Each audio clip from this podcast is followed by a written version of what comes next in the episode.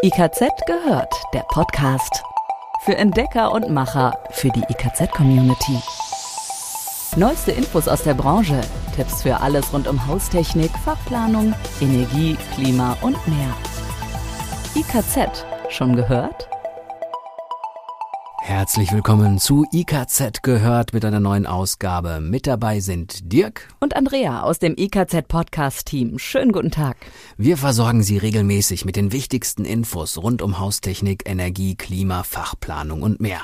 Alle hier im Podcast genannten Links und Quellen finden Sie wie immer in den Notizen für die jeweilige Folge, also in den Show Notes von IKZ gehört.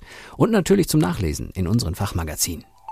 Und heute beschäftigen wir uns mit einem Thema, dafür etwas ausführlicher.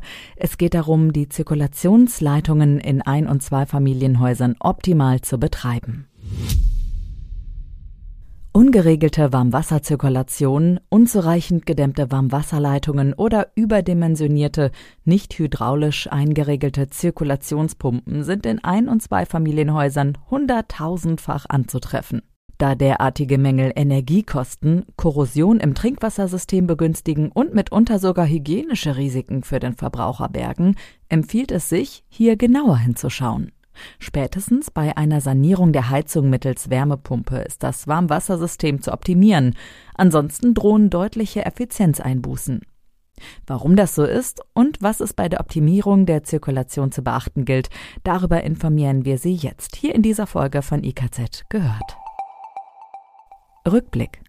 Zirkulationsleitungen in Ein- und Zweifamilienhäusern wurden in den 1970er und 80er Jahren zur Steigerung des Warmwasserkomforts für die Nutzer installiert, oftmals ohne Zirkulationspumpe.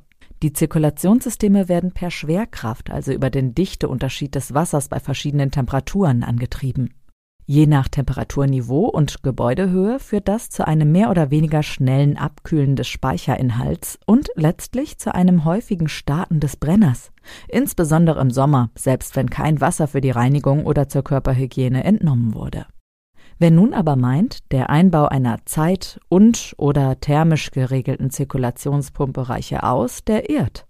Denn hier zeigt sich mitunter ein anderes Problem. Da Zirkulationsleitungen in Ein- und Zweifamilienhäusern in der Regel keine nennenswerten Rohrwiderstände aufweisen, sind selbst moderne Hocheffizienzpumpen oftmals zu stark in der Leistung. Und die damals verbauten alten Umwälzpumpen sind erst recht extrem überdimensioniert. Die Folge? Der zu hohe Volumenstrom in der Zirkulation zerstört die Temperaturschichtung im Trinkwasserspeicher und kann in der Konsequenz ebenfalls zu einem häufigen Ansprechen der Speicherladung führen. Besonders gravierend sind die Auswirkungen beim Betrieb von Wärmepumpen. Die Wärmepumpe muss regelmäßig vom effizienten Heizbetrieb mit niedrigen Vorlauftemperaturen in den deutlich ineffizienteren Warmwasserbetrieb mit hohen Vorlauftemperaturen wechseln. Das geht zu Lasten der Jahresarbeitszahl. Ähnlich negativ sind die Auswirkungen bei Trinkwasserwärmepumpen. Öl- und Gaskessel können die hohen Temperaturen zwar problemlos zur Verfügung stellen, doch ein häufiges Takten führt auch hier zu Effizienzverlusten. Zudem steigen die Schadstoffemissionen bei häufigen Brennerstarts. Dabei darf nicht vergessen werden, dass der Betrieb von Zirkulationssystemen per se schon viel Energie verschlingt. Die Verluste über die Zirkulation können durchaus in der Größenordnung des Energiebedarfs für das erwärmte tatsächlich benötigte Trinkwasser liegen. Mitunter liegen sie sogar darüber. Sinkt dann noch die Effizienz des Wärmeerzeugers, etwa bei einer Wärmepumpe, steigen die Kosten noch weiter an. Ebenfalls nicht zu vergessen sind in diesem Zusammenhang korrosionsrelevante Aspekte. Speziell bei Kupferinstallationen besteht bei allzu üppig dimensionierten Zirkulationspumpen die Gefahr von Erosionskorrosion, weil die Fließgeschwindigkeit im Rohrleitungssystem viel zu hoch ist. Die maximale Strömungsgeschwindigkeit in Zirkulationsleitungen aus Kupfer sollte vor diesem Hintergrund bei maximal 0,5 Meter pro Sekunde liegen.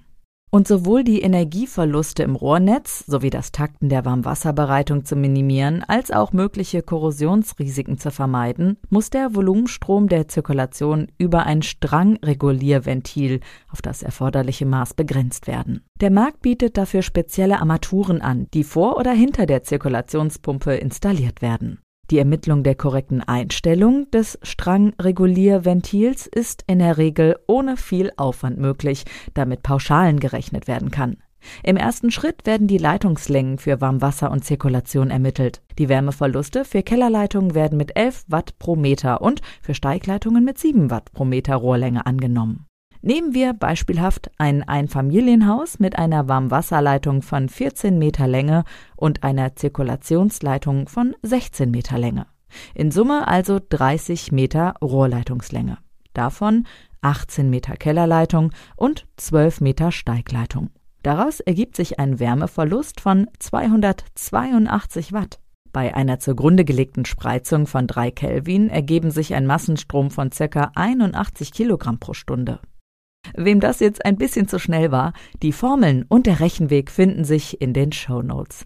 Das sind die Beschreibungen zur Sendung. Aber zurück zu unserem Beispiel.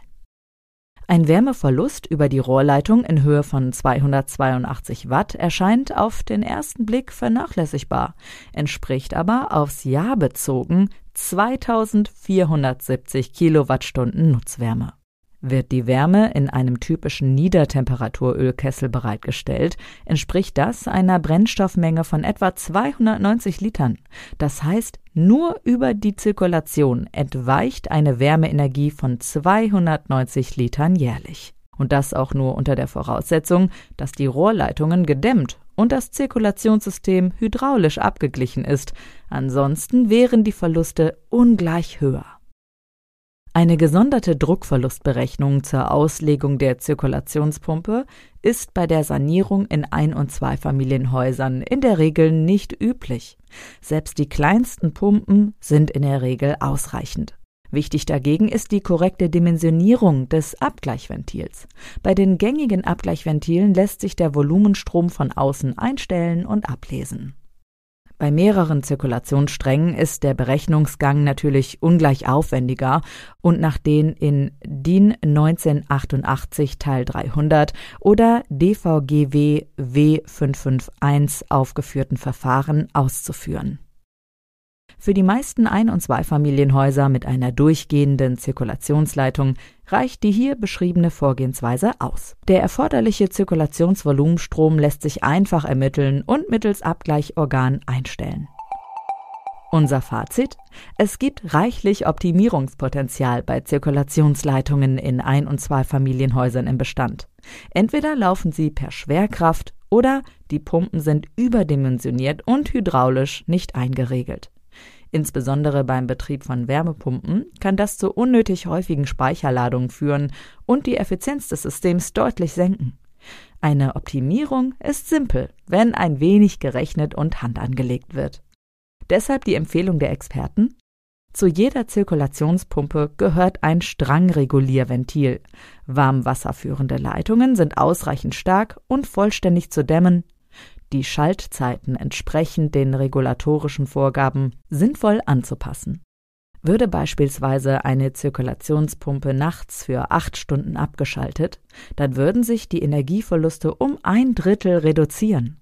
In dem genannten Beispiel hieße das, den Bedarf an Heizöl für die Zirkulation von 290 auf rund 200 Liter jährlich zu reduzieren. Für heute war es das erst einmal mit den Neuigkeiten aus dem IKZ gehört Podcast-Team. Bleiben Sie uns treu, wir halten Sie auch weiterhin auf dem Laufenden. Sie wissen, bei uns hören Sie immer das Neueste rund um Haustechnik, Energie, Klima, Fachplanung und mehr. Bis zur nächsten Folge. Bis dann. IKZ gehört. Jetzt reinklicken und noch mehr entdecken. www.ikz-select.de